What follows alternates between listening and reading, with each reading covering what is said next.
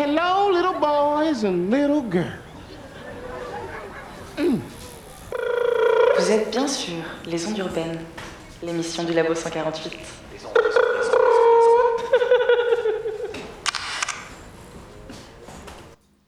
Bonjour à tous. Bonjour à toutes. Vous écoutez Les Ondes Urbaines, l'émission du Labo 148 de la condition publique à Roubaix. Nous vous accueillons pendant une heure pour une émission principalement consacrée aujourd'hui au thème des discriminations. Et quels sont les sujets au programme, Dikra?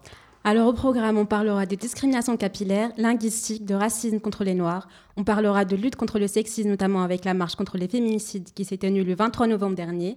Nous suivrons aussi le trajet Conakry-Roubaix à travers une lecture de textes assez intime. Aujourd'hui, nous accueillons également un invité. Il s'agit de l'artiste Castel Barrio, avec qui nous aurons le plaisir d'échanger.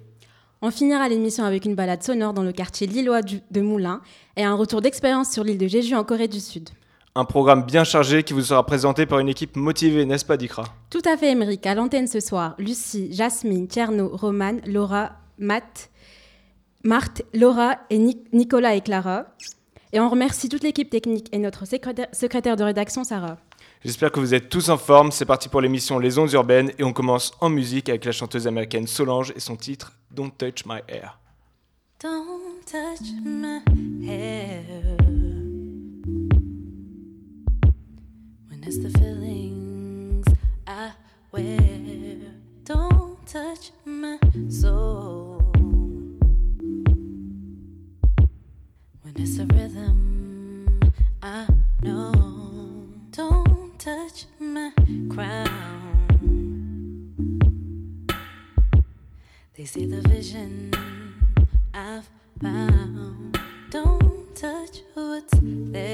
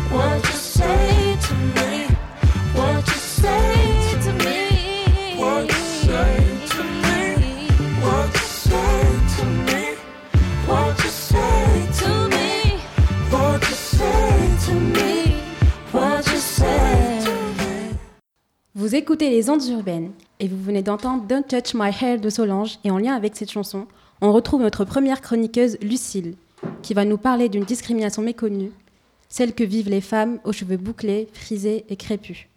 Posez cette question à n'importe quelle fille aux cheveux frisés ou crépus. Est-ce que des inconnus ont déjà touché tes cheveux sans ton accord? Cela arrive très fréquemment. Au minimum, elles trouvent cela agaçant, au pire, elles le perçoivent comme une agression. À ce geste s'ajoutent souvent des commentaires comme on dirait de la mousse ou c'est une perruque?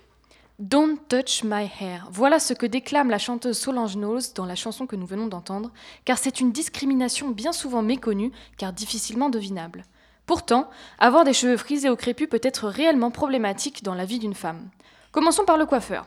La majorité des femmes aux cheveux frisés ou crépus n'y vont plus.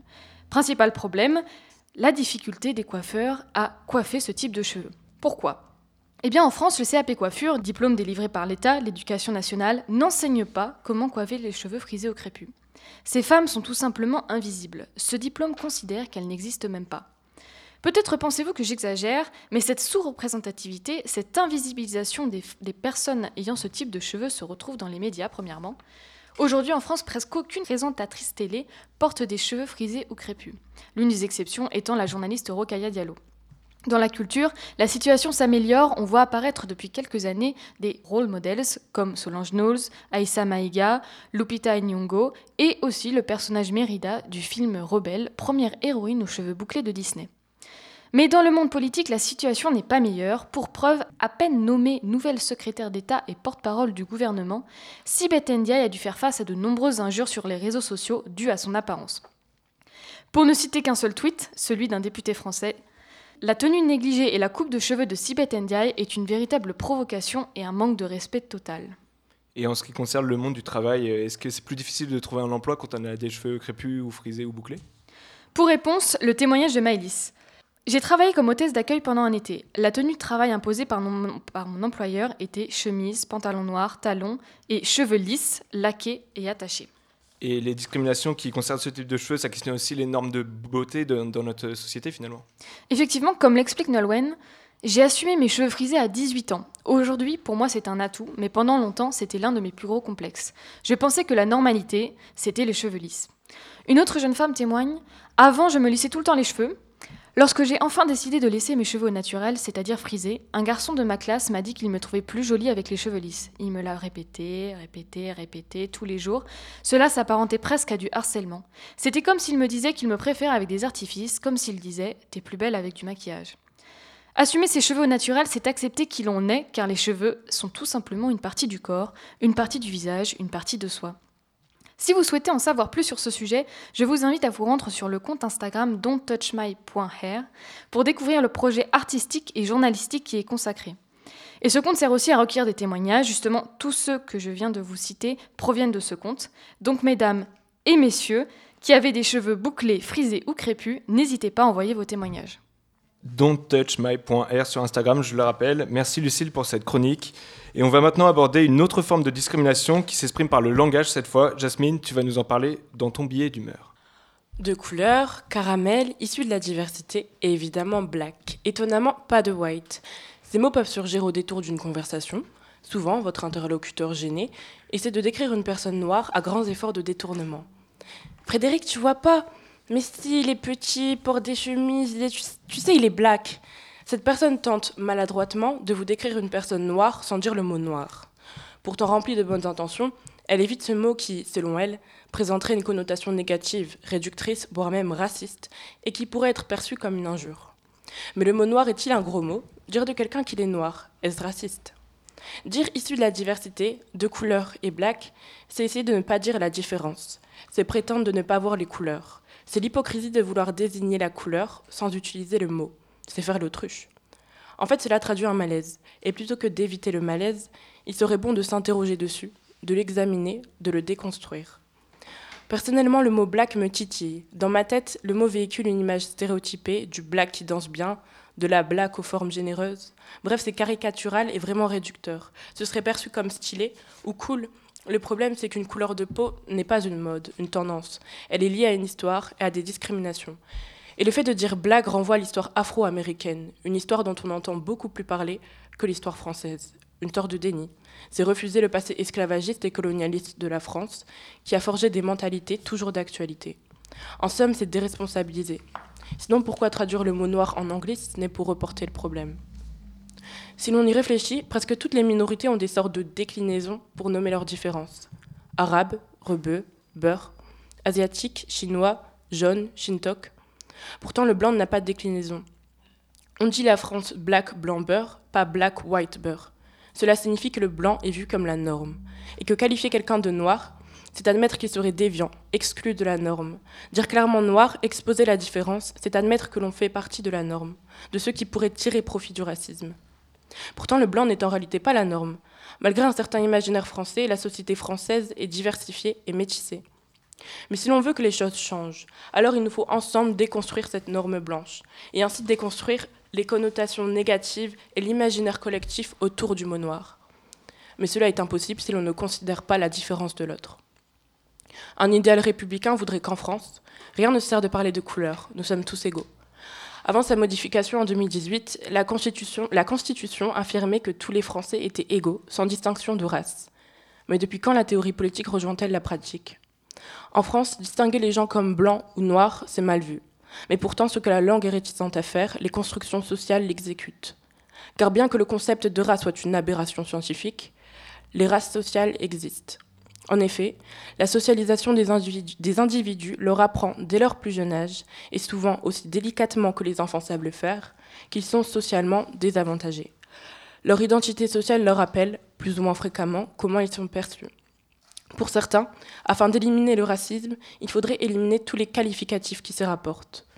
Mais ignorer la différence des gens, c'est ignorer les discriminations qu'ils subissent quotidiennement à cause de celles-ci. Cela semble pourtant évident, mais l'on ne rétablit pas la justice en ignorant l'injustice. Si l'on veut lutter efficacement contre le racisme, on doit mettre en lumière les structures sociales et politiques qui permettent son développement. On doit alors identifier qui tire profit de son apparence et qui est discriminé, essentialisé et subit une association de stéréotypes handicapants autour de sa personne, et ensuite déconstruire les mentalités. J'admets que cela peut sembler anecdotique, mais c'est en réalité assez sérieux car le langage transmet nos idées, il fonde notre pensée, forme notre jugement et façonne des représentations. Bref, si le fait de décrire quelqu'un comme noir est utile, utilisez le mot, mais si, mais si cela ne sert absolument à rien, abstenez-vous. Merci Jasmine pour ce billet d'humeur sur l'utilisation malvenue du, du mot black. Et euh, dis-nous tout. Tout de suite, Tierno, tu vas maintenant prendre la parole pour un moment un peu plus personnel avec un texte que tu as écrit dans lequel tu nous parles de ton parcours. Le texte s'appelle Nostal- Nostalgie maternelle, on t'écoute. Nostalgie maternelle. Nostalgie maternelle. À peine 14 ans, je suis parti, sans ma mère, ignorant le risque qui m'attendait dans un voyage sans retour. La plupart des personnes qui ont dû partir parce que leur vie était menacée. Le handicap à vie était le sort qui leur était réservé. Oui, maman, ton absence me donne l'insomnie. À chaque instant où je pense à toi, je suis moralement bouleversé. Surtout quand les mères de mes potes viennent les attendre à la sortie du lycée. Le motif de mon départ, c'est les violences qu'on subissait. Les traces resteront à vie sur mon corps. Je suis parti, ignorant tous les risques, dans un voyage sans retour, comme la plupart des jeunes Africains de ma génération. Un continent où les droits des enfants sont piétinés. Sur la route, j'ai embrassé la peine, la torture que nos semblables nous faisaient subir était notre quotidien. Il ne faisait pas bon d'être un homme de colère au pays des dates. C'est comme un éleveur qui abat un ours face à son troupeau. J'ai affronté la faim, le froid, la chaleur dans la prison et dans le désert. Avec une entorse, j'ai traversé la Méditerranée dans la douleur et dans la peur. La mort de mon père a fait basculer ma vie, m'a forcé mentalement. Sur la terre de Marianne, j'ai été mis dans des conteneurs avant d'être jeté comme une marchandise périmée. Je reste optimiste pour un lendemain meilleur. Aujourd'hui, mon rêve, c'est de te revoir saine et sauve et de pouvoir te serrer dans mes bras. Inch'Allah, j'espère ce jour arrivera. Inch'Allah, j'espère ce jour arrivera.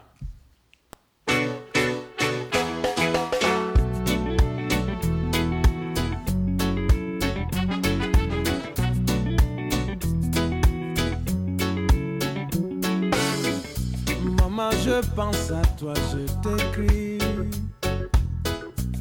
Trois étoiles à cachant. Tu vois, faut pas que tu tombes ici. J'ai un et un peu d'argent. On vit là tous ensemble, on survit. On ne manque presque de rien. C'est pas l'enfer ni le paradis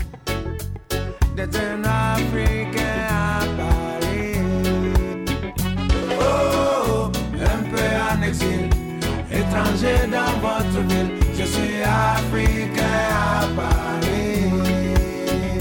Oh, un peu en exil, étranger dans votre ville. Je suis Africain à Paris.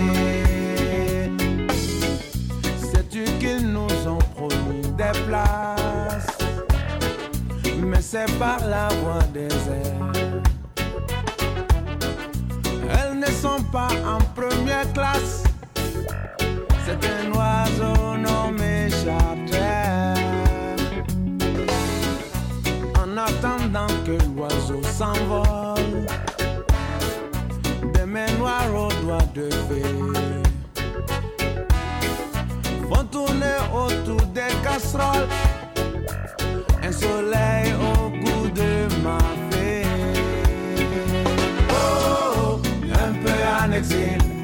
Étranger dans votre ville. Je suis africain à Paris. Oh, un peu en exil, étranger dans votre ville. Je suis africain à Paris.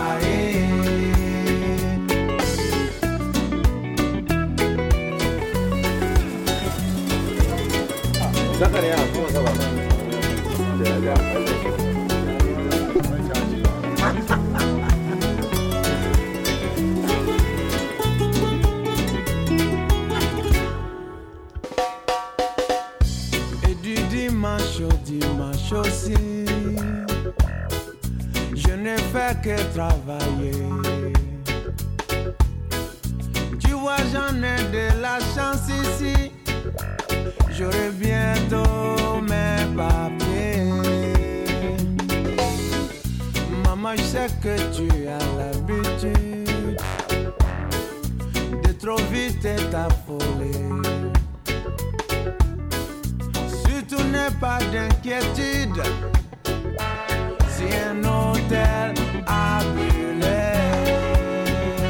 Oh, un peu en exil, étranger dans votre ville. Je suis africain à Paris. Oh, un peu en exil, étranger dans votre ville. Je suis africain à Paris. Oh, un peu en exil, étranger dans votre ville.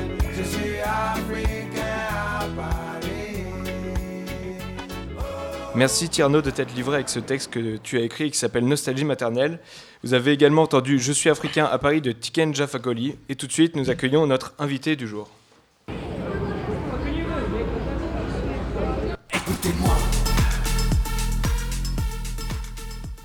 C'est le moment de l'interview. Et notre invité, c'est Castel Barrio, artiste-chanteur. Comment ça va, Castel Barrio Ça va, merci. Super. Euh, Est-ce que tu peux te présenter déjà?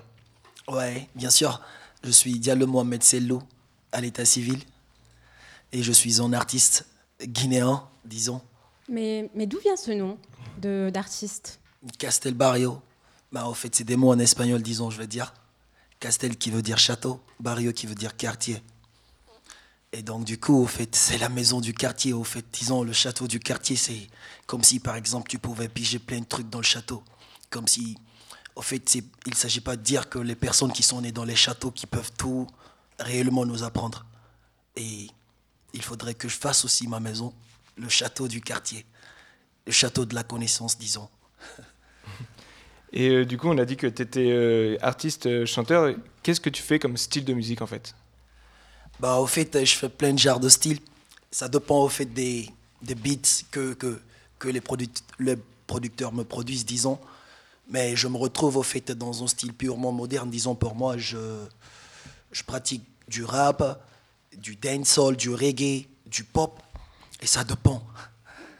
Et il y a un style que tu affectionnes euh, tout particulièrement ou pas spécialement? Ah bah, au fait, pour moi, la musique, c'est quelque chose de naturel. Donc, du coup, euh, c'est de la manière je, je me ressens dans le son. C'est comme ça, je crache le morceau.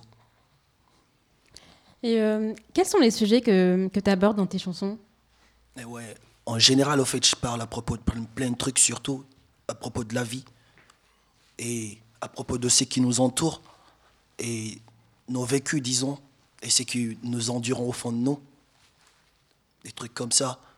La politique, la malgouvernance, des trucs comme ça, il y en a plein de choses. Ça dépend. Et ça fait longtemps que tu fais de la musique, euh, que tu as commencé à être Castelbarrio justement? Non, ça, c'est c'est récent que j'ai commencé à être, à être Castelbarrio. Parce qu'au début, c'était le football et maintenant, c'est la musique. Mais comme des bas âges, au fait, j'écrivais de la poésie. Et d'un seul coup, je me suis vu dans la musique parce que c'est comme si c'était tout à fait pareil. Un genre de style acrostiche, je vais dire, au niveau de l'écriture. Et d'un seul coup, je me suis retrouvé dans la musique. Et la musique, c'est parce qu'elle est en moi, donc il faudrait que je me dégage. Ah, donc c'est venu assez naturellement finalement. en Oui, c'est naturel, bien sûr. Ok. Et est-ce qu'il y a des, enfin, est-ce qu'il y a des artistes qui t'inspirent ou euh, tout particulièrement ou euh, Ouais, bien sûr. Au fait, au niveau de la musique, j'écoute beaucoup au fait euh, les Jamaïcains parce que ce sont eux qui prônent que de, la positivité dans leurs chansons, dans leur musique. Euh, je vais dire que j'écoute beaucoup Chronix. Chronix en jeune aussi, ben, qui m'inspire beaucoup. Et il y a aussi une femme aussi que je kiffe pas mal, Sista Nancy. C'est c'est du old vibes, something like that, you don't know, you know. bah, On va te remercier, te remercier pour, avoir, euh, pour être venu. Et, pour être venu et pour nous avoir parlé bah, Merci beaucoup. Et euh, du coup, on va enchaîner. Merci d'être venu à l'antenne de l'émission du Labo 148, Les Ondes Urbaines. Et on va rester un petit peu en fait en ta compagnie puisqu'on va écouter tout de suite ton titre Conquery Lion avec, euh, en feat avec GSM. C'est ça? Ouais, bien sûr. Super, on écoute.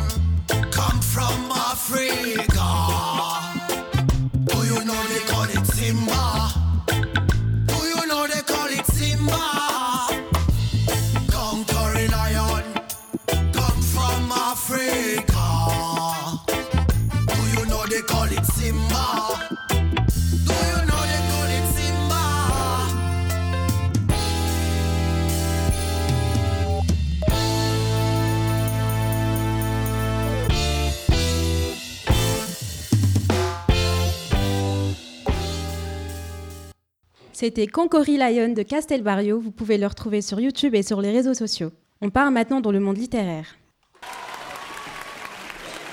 C'est la chronique littéraire. Bonjour à toutes et à tous. Aujourd'hui, je vous parle du livre Une colère noire, Lettre à mon fils de Tainichi Coates, publié en 2015. Journaliste et auteur américain, il est né en 1965 à Bi- à Baltimore. 1975, pardon. Être noir aux États-Unis, voilà le thème du livre. Coates décrit à travers son essai tout ce que cela engendre. Cet ouvrage est une lettre pour son fils de 15 ans. À la fois très personnelle et tristement universelle, elle le met en garde contre la violence de la société dans laquelle il va continuer de grandir. En passant par la rue, l'école, puis l'université Howard de Washington, Coates va raconter comment il a vécu, ou plutôt survécu à ces périodes. Il a toujours beaucoup lu, il apprend de la vie avec des références qui changent avec l'âge. Par exemple, dans son adolescence, il rencontre la pensée de Malcolm X. Chaque année, le mois des droits civiques revient dans le programme. Chaque année, il ne comprend pas. Il ne comprend pas pourquoi on lui apprend que les Noirs se sont émancipés pacifiquement, comme s'ils n'étaient pas capables de révolution.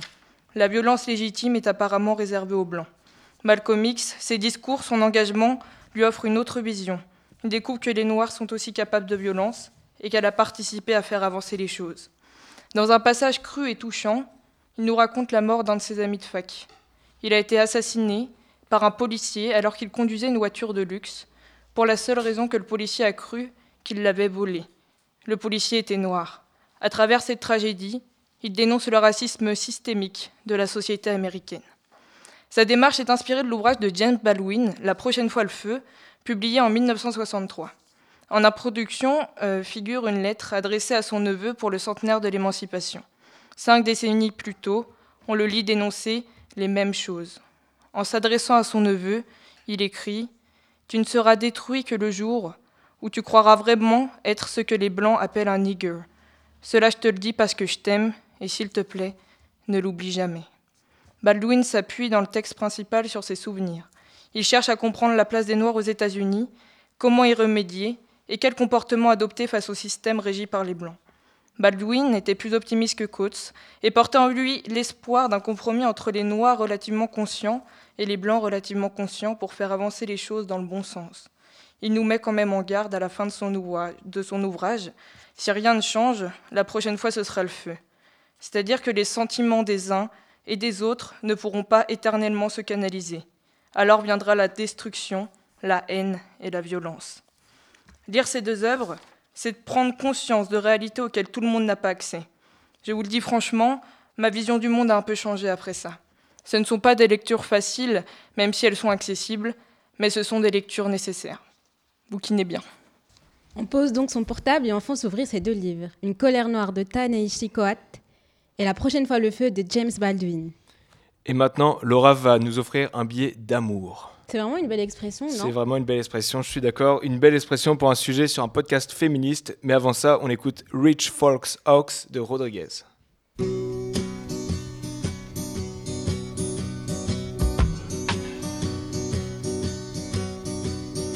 moon is hanging in the purple sky. The baby's sleeping while its mother sighs.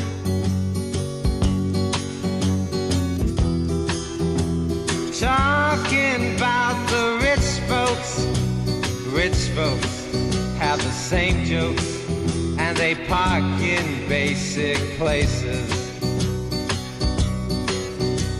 The priest is preaching from a shallow grave.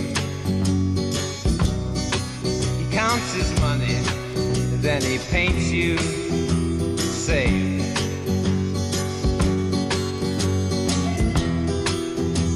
Talking to the young folks, young folks share the same jokes, but they meet in older places. So don't tell me about your success, your recipes for my happiness. Smoking bed, I never could digest those illusions you claim to have going. The sun is shining as it's always. Carbon dust is a face of everyone.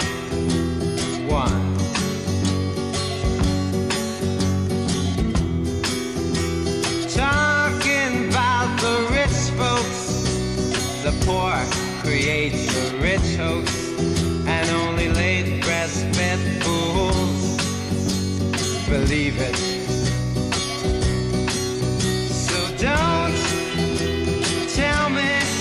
by your success.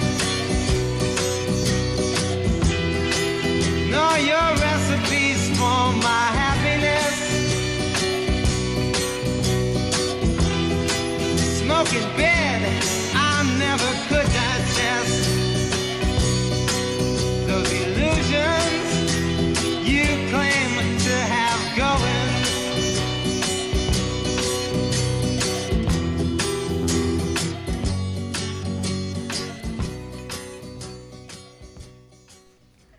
Certains, certaines mettent leur couvert, posent leurs pieds, d'autres leurs coudes. Victoire Tuaillon, elle, a choisi de poser les couilles sur la table. Elle n'en a pas, me rétorquerez-vous, et pourtant, être couillu, ça n'est pas donné qu'au mec, bien au contraire. C'est une expression qui traverse les genres, qui brouille les pistes à l'aube d'une société où les manifestes sont déconstruits, les symboliques désincarnés. Les couilles, aujourd'hui pointées du doigt, pourtant rassemblent. Et oui, elles fédèrent les passions tant elles font jaillir les questions. Victoire Tuaillon, à travers son podcast Les couilles sur la table, a écouté sur Binge Audio, dissèque les masculinités, la binarité, l'identité, mais évoque aussi le, le bouleversement pardon, de nos sociétés face à l'enjeu du féminisme, sa perception et l'incarnation par la nouvelle génération. À l'occasion de sa venue à Lille pour présenter son bouquin, nous sommes allés à sa rencontre. Comment l'étude disséquée des masculinités, comme l'évoque littéralement le titre de votre podcast, Les couilles sur la table, est-elle nécessaire aux luttes féministes? Bien, parce qu'en fait, ce sont les mêmes sujets, c'est-à-dire que les femmes, elles ne sont pas opprimées par des ornithorynques, des monstres ou des extraterrestres. Euh, les, femmes, elles sont victimes de la domination masculine, donc il faut absolument euh, essayer de comprendre ce que ça veut dire d'être un homme aujourd'hui, qu'est-ce que ça implique et comment euh, on est tous et toutes impliqués par les rapports de genre et par un ordre patriarcal. C'est pas une démarche militante de ma part, c'est une démarche de journaliste, c'est-à-dire que mon rôle de journaliste, c'est euh, de donner la parole et de faire circuler la pensée de, chercheurs et de chercheuses euh, intellectuelles qui ont travaillé euh, souvent des années sur ces questions-là et de faire en sorte que leurs paroles euh, soient entendues. Donc c'est un des rôles, à mon avis, que peuvent jouer les journalistes et les médias.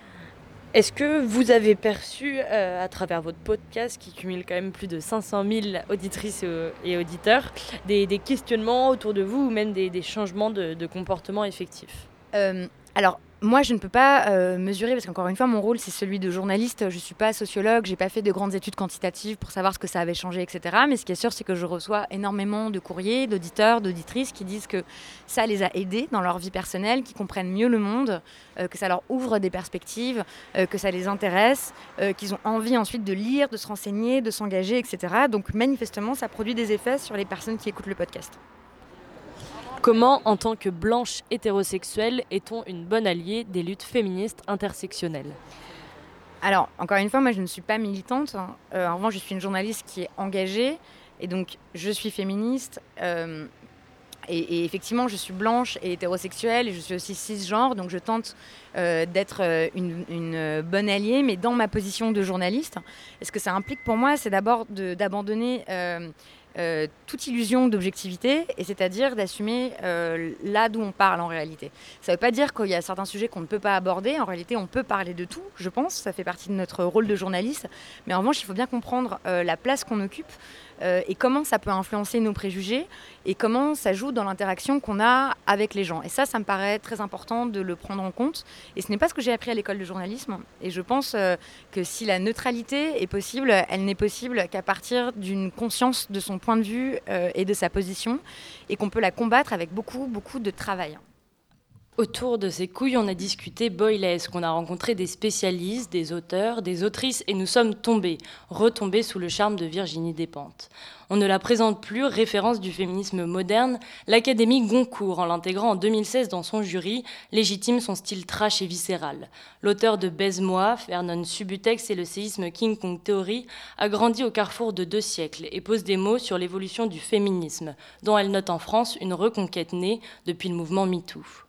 Écrivaine, lectrice, cinéaste, lesbienne, féministe, ses identités se chevauchent, autant que ses représentations radicales étonnamment s'équilibrent. Elle pose un regard sur les gens, sur le monde qui, moi, m'a fascinée et je l'espère vous charmera aussi. Dans l'épisode Les jolies choses de l'art, elle évoque ses lectures et la manière dont son féminisme les influence. Elle souligne la place des femmes dans ce domaine et affirme notamment cette phrase très juste. Tu ne peux pas avoir un Welbeck féminin parce qu'on ne reconnaîtra jamais en France à une femme l'intelligence qu'on peut reconnaître à Welbeck. Et si elle arrive avec un physique aussi difficile, on ne parlera que de ça. Je vous lis maintenant un des passages préférés de King Kong Theory, sûrement l'un des plus puissants de son œuvre. Il nous rappelle que ce qu'est être une femme en envoyant valser les codes de ce que devrait être une vraie femme. J'écris donc d'ici, de chez les invendus, les tordus, celles qui ont le crâne rasé, celles qui ne savent pas s'habiller, celles qui ont peur de puer, celles qui ont les chicots pourris, celles qui ne savent pas s'y prendre, celles à qui les hommes ne font pas de cadeaux, celles qui sont pudiques par complexe, celles qui ne savent pas dire non, celles qui font peur, celles qui font pitié, celles qui ne font pas envie, celles qui ne comptent que sur elles-mêmes pour se protéger, celles qui ne savent pas être rassurantes, celles qui n'aiment pas les enfants, celles qui aiment boire jusqu'à se vautrer par terre, celles qui ne savent pas se tenir. Parce que l'idéal de la femme blanche, séduisante mais pas pute, bien mariée mais pas effacée, travaillant mais sans trop réussir pour pas écraser son homme, mince mais pas névrosée par la, la nourriture, restant indéfiniment jeune sans se faire défigurer par les chirurgiens de l'esthétique, maman épanouie mais pas accaparée par les couches et les devoirs d'école, bonne maîtresse de maison mais pas boniche traditionnelle, cultivée mais moins qu'un homme. Cette femme blanche, heureuse qu'on nous brandit sous le nez, celle à laquelle on devrait faire l'effort de ressembler. À part qu'elle a l'air de beaucoup s'emmerder pour pas grand-chose, de toute façon je ne l'ai jamais croisée, nulle part, et je crois bien qu'elle n'existe même pas.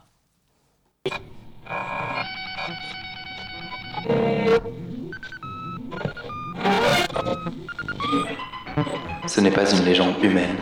Vous êtes sur les ondes urbaines.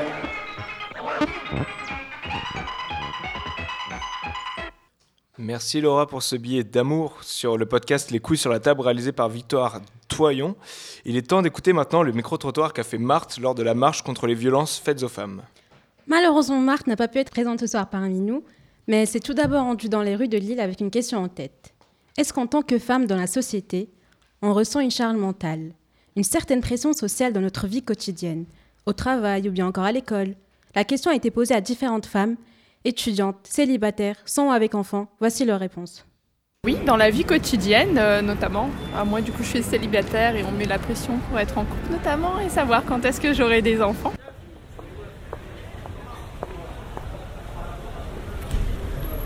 Quand j'étais euh, en école de médecine, j'avais des profs qui se permettaient de faire euh, des réflexions sur la condition de la femme. Par exemple, euh, pour eux, c'était insupportable qu'une femme euh, devienne chirurgienne parce que euh, elle est tombée enceinte et ses poulettes se permettaient de tomber enceinte et donc du coup d'avoir des congés maternité, ce qui est inacceptable pour, un chirurgien. Mon mari fait la cuisine, mais il fait la partie sympa de la cuisine, c'est alors je fais à manger. Il nettoie pas les casseroles, il fait pas le ménage, enfin. Et je lui ai déjà dit que j'avais pas pris un abonnement pour nettoyer tout ce qui était sale dans la maison, ça ne faisait pas partie du deal. Mais euh, voilà, si je le fais pas, euh, il le fera pas parce que ça lui vient pas à l'esprit, donc dans sa tête, à lui, sans doute que la femme est là pour faire le ménage. En fait, il y a- il y, a forcément des moments, même si c'est pour rigoler, on va vous ramener au fait que vous êtes une femme, tu vois. Aujourd'hui, on peut plus rire d'un truc qui prend la tête à énormément de femmes et qui est pas normal. Mais quand j'étais euh, avec quelqu'un, ben, je pensais tout le temps à oh, faut que je lui fasse à manger, oh là là, faut, et puis il faut que j'aide pour les cours. Et en fait, enfin, ça venait pas forcément de lui, mais juste moi, je me suis imposée toute seule le fait de lui faire des bons petits plats. Nous, en tant qu'hommes, on est plus habitués, à on a plus de confort en fait de vie. Parce qu'on a aucun- on n'est pas discriminé, on se fait pas siffler dans la rue, quoi que ce soit. Et c'est pour ça que du coup, c'est vrai que le fait d'abuser sur les blagues, tout ça, c'est mauvais parce que bah, c'est-à-dire qu'en gros, tu banalises quelque chose. Tu et du coup, c'est comme si c'était pas grave, etc. Alors que pour les femmes, c'est une vraie charge, charge mentale. Marthe s'est aussi rendu- rendue à la marche organisée par le collectif Nous Toutes à Paris le 23 novembre dernier, contre les violences sex- sex- sexistes et sexuelles. Pardon. Elle a interrogé différentes militantes concernant leur engagement et l'avancée des mesures mises en place par le gouvernement. Euh, bah, je pense que c'est hyper important euh, qu'on soit toutes ici aujourd'hui parce que euh, bah, aujourd'hui on s'en est bien rendu compte cette année il y a eu 137 féminicides et je pense qu'au final on est toutes concernées par ça et que c'est important qu'on se rassemble tous pour ça parce que parce qu'on se rend pas on se rend pas toujours compte de ce que c'est. Ça pourrait faire qu'il y ait des gens qui se rendent un peu plus compte de ce qui se passe et au final on était vraiment toutes concernées donc c'est pour ça que c'est super important qu'on se réunisse ici au- aujourd'hui. Avec les Brésiliennes,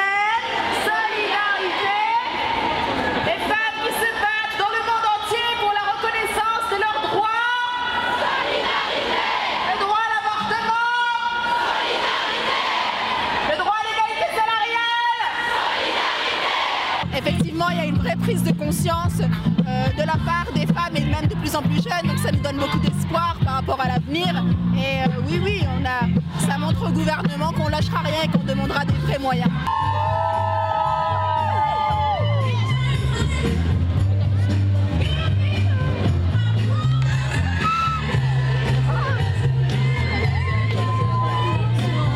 Je suis une femme, donc je considère que c'est la base. Euh, non mais au-delà de ça, euh, ce qui est terrible, c'est que j'ai beaucoup de femmes autour de moi qui témoignent d'une certaine violence. De, ça part de l'harcèlement sexuel euh, à l'agression sexuelle jusqu'au viol. Euh, j'ai eu pas mal de soirées avec plein de potes et on est toutes, on a toutes, moi y comprise, on a toutes eu une, euh, anecdote par rapport à cela. Et ce qui me sidère, c'est un peu l'inaction, pas juste du gouvernement, mais sociétale par rapport à tout ça. Il n'y a aucune prise de conscience. Patriarcat à genoux Patriarcat à genoux Patriarcat à genoux Je pense que euh, quand on tue une femme, c'est un féminicide. Comme un patricide, comme, euh, comme d'autres termes qu'on peut utiliser dans notre vocabulaire, il faut que ça rentre pleinement dans, le, dans notre vocabulaire. C'était le micro-trottoir de Marthe sur les violences faites aux femmes et concernant la marche contre les féminicides qui s'est tenue le samedi 23 novembre dernier. Vous êtes sur Radio Boomerang 89.7 et vous écoutez l'émission Les Ondes Urbaines diffusée depuis les labos 148 de la Condition Publique à Roubaix. Et tout de suite, on fait une petite pause musicale avec Roman de Mashrou Lela. مش ناوي ابلع اكاذيبك الكلام رح يحرق حلقي مش ناوي شرح نواياك خلي لسانك بيفصو خلي الوقت اللي اعطيته لك وقته للنفس اللي كنت لك بس قبل ما تقبلني اللي شو كان صاري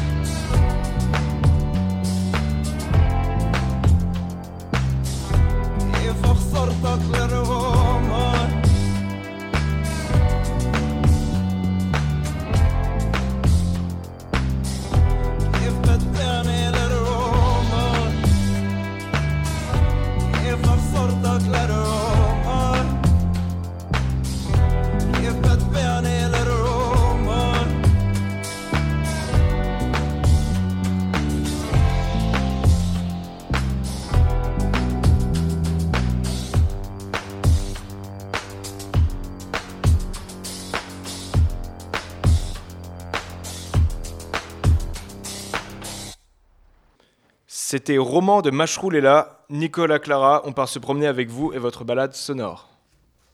Excursion euh, Promenade euh, Randonnée euh, Voyage euh, Tour La balade sonore. Oui, oui, ah oui, oui.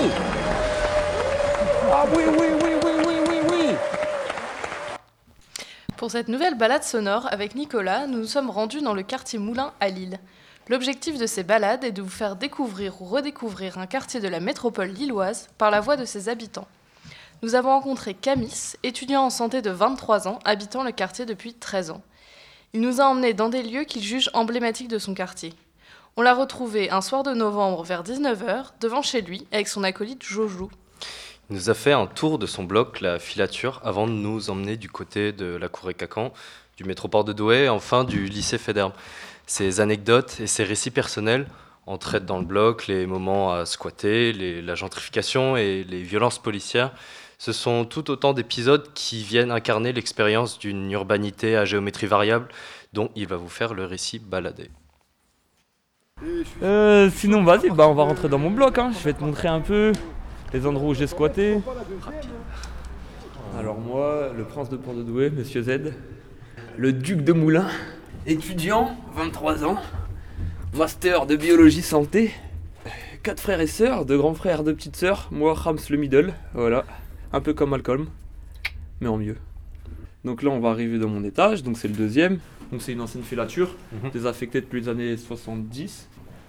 C'est le bloc, tu vois, le fameux, le QG. À l'ancienne, il y avait un SDF que les gens ils mettaient bien, parce qu'il lui avait mis des couvertures, des habits, des machins. Un caucasien, type européen. Et il s'était justement euh, rapproché de l'islam par rapport à tous les donateurs qui lui avaient donné des trucs. Il se disait, bah, pourquoi ces gens ils sont aussi gentils avec moi? Il y a quelqu'un qui lui avait passé le Coran et il a commencé à le lire. Il s'est pas radicalisé, hein, je préfère le dire.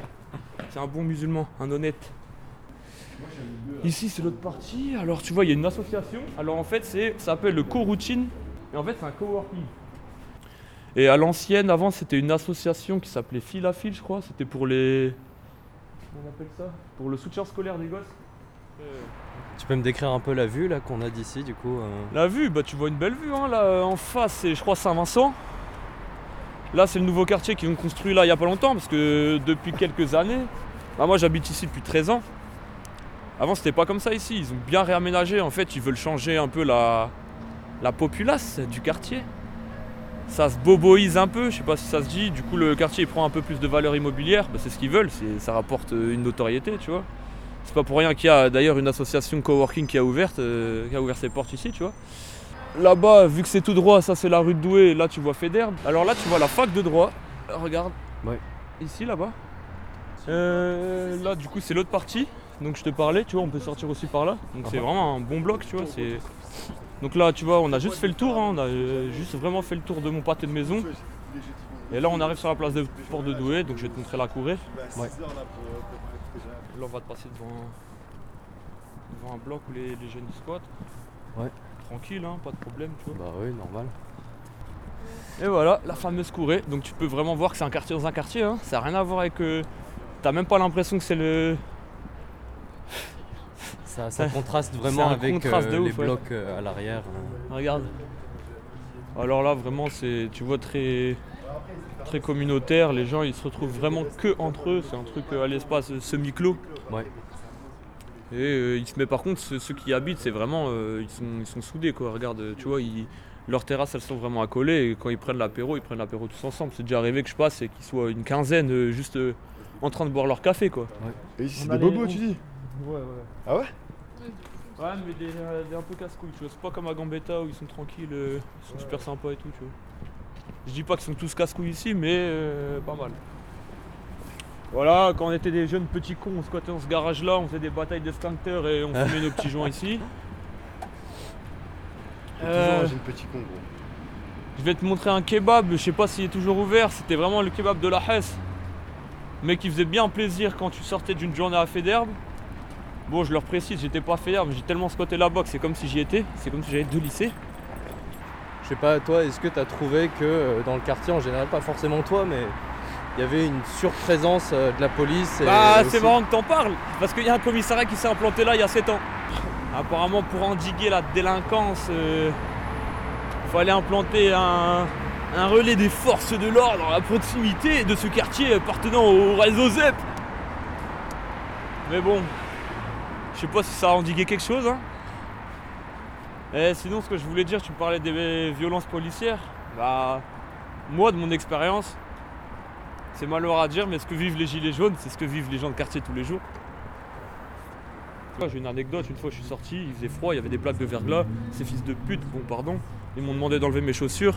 J'étais à chaussettes sur des plaques de verglas et ils se foutaient de ma gueule, tu vois. Je sors de chez moi, on me fait chier pour rien alors que j'ai rien à me reprocher. Et eux, c'était juste. euh, bon, moi j'étais plus petit, j'avais 15 ans. Ils voulaient juste me faire chier, vraiment me- m'humilier devant tout le monde. Ils me parlaient comme une merde, ils me provoquaient, ils me secouaient un peu, ils m'empoignaient par, euh, par mon col. Quand je leur disais qu'ils n'avaient pas le droit de faire ça, que c'était pas dans les règles de ce qu'ils dans, dans leur règlement, dans leurs droits, s'en fichaient. Ils font nous, on est force de l'ordre, on fait ce qu'on veut. Ah, J'ai un peu trop d'anecdotes à te raconter en si peu de temps, tu vois, mais voilà quoi. Il y avait carrément une histoire d'un certain Baqueux qui était interdit de. Enfin, interdit entre guillemets de toute la zone Port d'Arras parce que lui, son malin plaisir, c'était de prendre des petits, de les fracasser, de les laisser comme ça au coin de la rue et de se barrer. Donc, euh, ouais, non, mais c'est enfin, ce que je vous dis, hein, c'est pas. Voilà, on parlait de bavure policière, ça arrive tous les jours. Il y a des bons keufs, hein. Sincèrement, euh, malheureusement, on en fréquente moins que les mauvais. Après, comme on dit, euh, l'arbre qui tombe fait plus de bruit que la forêt qui pousse. Donc on parle plus euh, de mauvaises choses que de bonnes choses.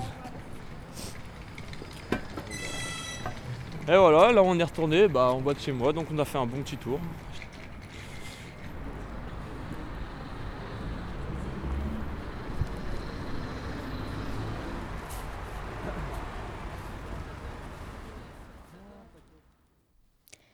C'était Nicolas et Clara avec leur balade sonore qui nous ont emmenés dans le quartier de Moulins à Lille. C'est l'heure du retour d'expérience.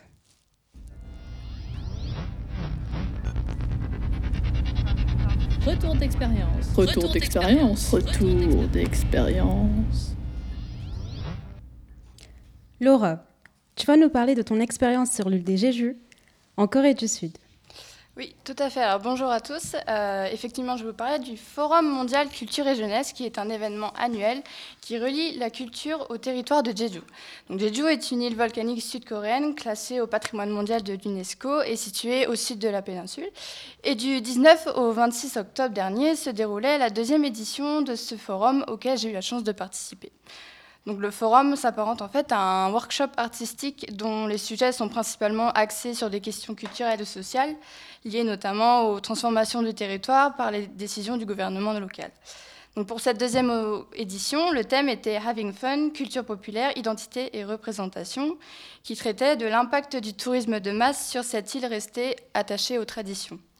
Nous étions 25 participants, la moitié étaient des artistes coréens et l'autre moitié étaient des artistes internationaux. J'étais donc dans une bonne bien sympathique avec des Allemands, des Espagnols, des Mexicains, des Philippins et bien d'autres encore. Mais c'est surtout euh, tous les domaines de l'art étaient, présents. Il y avait des peintres, des designers, des vidéastes, des danseurs et même des acteurs euh, figuraient parmi les participants, créant vraiment des échanges très enrichissants. Nous avons exploré de nombreux endroits de l'île de Jeju euh, pour y découvrir nous-mêmes les changements liés à l'évolution du tourisme. Et quel genre d'endroit? Donc, bah, par exemple, il y a tout un complexe au, centre de l'île de divertissement qui pourrait s'apparenter en fait à un super Disneyland où sont rassemblés des musées et des parcs à thème très variés liés à la pop culture. Donc, vous pouvez par exemple visiter euh, le musée de l'ours Teddy Bear ou encore le musée Hello Kitty avant de vous arrêter dans un parc euh, botanique.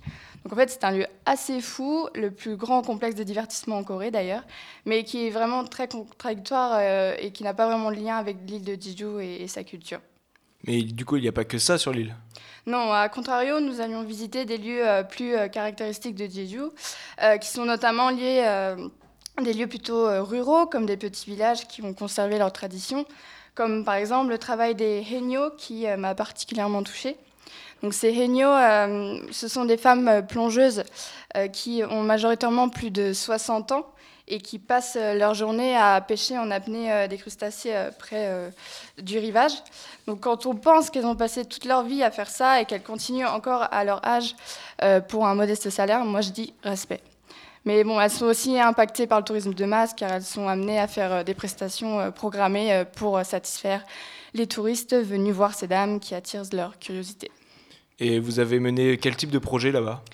Surtout des projets artistiques et culturels. euh, donc les productions étaient diverses, comme des euh, vidéoclips, des propositions d'aménagement urbain pour les locaux, euh, des ateliers créatifs pour euh, les familles, pour connaître ce qui fait l'île de Jeju. Mais il est difficile d'en parler en détail parce qu'en réalité, on a eu très peu de temps pour la partie conception des projets. Et c'est d'ailleurs le principal bémol que je reproche un peu à ce forum, c'est-à-dire que les organisateurs n'ont pas assez profité de notre euh, présence euh, pour mener à bien nos idées, euh, parce que consacrer seulement deux jours à la conception ne mène pas à de grandes productions. Donc c'était d'ailleurs plus, ce forum était d'ailleurs plus de la pub pour le, territoire qu'autre chose. Je m'en suis rendu compte après coup et c'est plutôt dommage. Mais à part ça, cette expérience était riche en rencontres et découvertes. Donc si vous êtes euh, dans le domaine de l'art et euh, que ce forum vous intéresse, je vous recommande de vous inscrire pour la troisième édition l'année prochaine. Merci Laura pour ce sujet sur l'île de Jeju. Jeju, c'est ça. Et c'est déjà du coup la fin de cette émission des ondes urbaines. Toutes les bonnes choses ont une fin, mais pas d'inquiétude. Les ondes urbaines, c'est tous les mois sur Radio Boomerang. Et vous pouvez même réécouter cette émission consacrée aux discriminations en podcast sur le site de Radio Boomerang et du labo 148. Merci à toute l'équipe. Merci aussi à Asma, Julien, Jessie et Louesna, à la technique et à Sarah, notre secrétaire de rédaction. Et merci à toi, Dikra. C'était un vrai plaisir de présenter avec toi ce soir. Merci à toi, Émeric. Et enfin, merci à vous de nous avoir écoutés. On vous souhaite une belle journée ou une belle soirée. On se retrouve bientôt sur les ondes urbaines. et on vous laisse avec Distinct et son titre Boussa.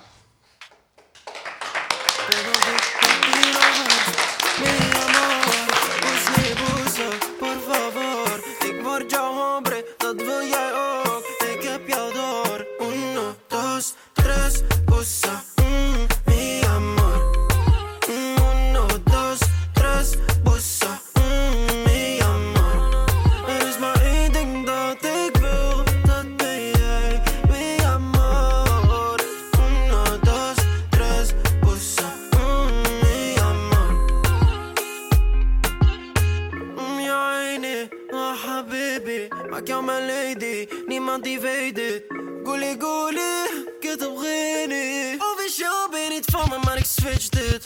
Zou je voor aan mijn madre? Breng je naar mijn vaderland, ik zweer jij bent een ware. Eh, eh, eh. Niemand die kan haten, dit is ware liefde. Liefde met een groot grote